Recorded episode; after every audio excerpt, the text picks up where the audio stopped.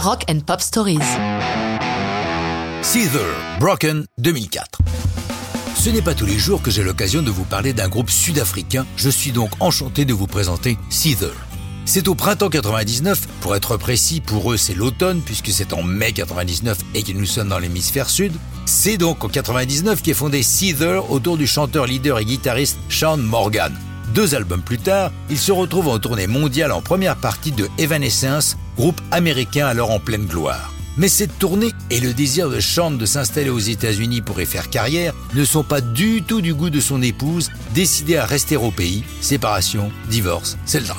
C'est tout l'objet de Broken, comme Sean Morgan l'a expliqué en 2004. Je l'ai écrite pour ma fille, qui venait de naître alors que je devais quitter mon pays pour travailler. C'est la tristesse de laisser quelqu'un derrière soi, en espérant que dans le futur, on se retrouvera et que tout ira bien. La chanson figure sur leur deuxième album Disclaimer, enregistré juste avant la tournée. La star de Evanescence, c'est la chanteuse Amy Lee. Et voici qu'une romance naît entre elle et Sean. Dans cette même période, Broken est choisi pour figurer sur la bande originale du blockbuster The Punisher, un film Marvel. Pour ce faire, la chanson est réenregistrée. Emily prend part aux nouveaux arrangements et la partage en duo avec Sean Morgan, qui pourtant n'était pas très chaud pour l'idée, comme il l'a dit quelques années plus tard. Ce n'était pas vraiment mon idée. La chanter en duo, je l'avais déjà fait, je n'étais pas hostile. On était aussi ouvert à l'idée d'essayer d'en faire une version acoustique. Ça la rendait plus douce. Notre label a senti la bonne odeur du dollar et nous a envoyé en studio pour faire cette version single.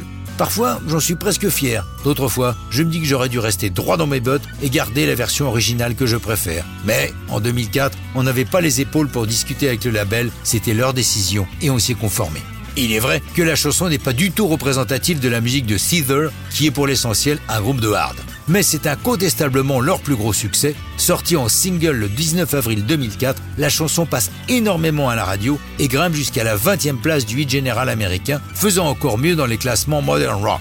La sortie est accompagnée d'un clip réalisé par Nigel Dick, une vidéo à énorme succès puisqu'en juin 21 sur YouTube, le nombre de vues atteint le chiffre impressionnant de 270 millions.